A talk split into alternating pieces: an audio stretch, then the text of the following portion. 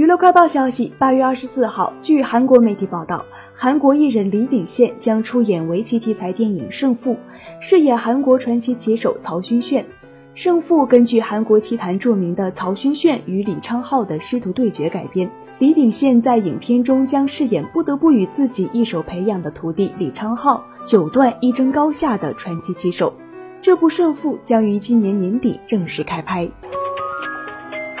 娱乐快报消息，八月二十四号，邹市明在微博发文纪念奥运夺冠十二周年。二零零八年的今天，中国第一块奥运拳击金牌诞生，中国有了自己的拳击奥运冠军。十二年过去了，我站在拳台不同位置，做着同样的事，成就不只是自己。网友纷纷留言鼓励，这看着就超级热血，邹市明太棒了，加油，真的棒！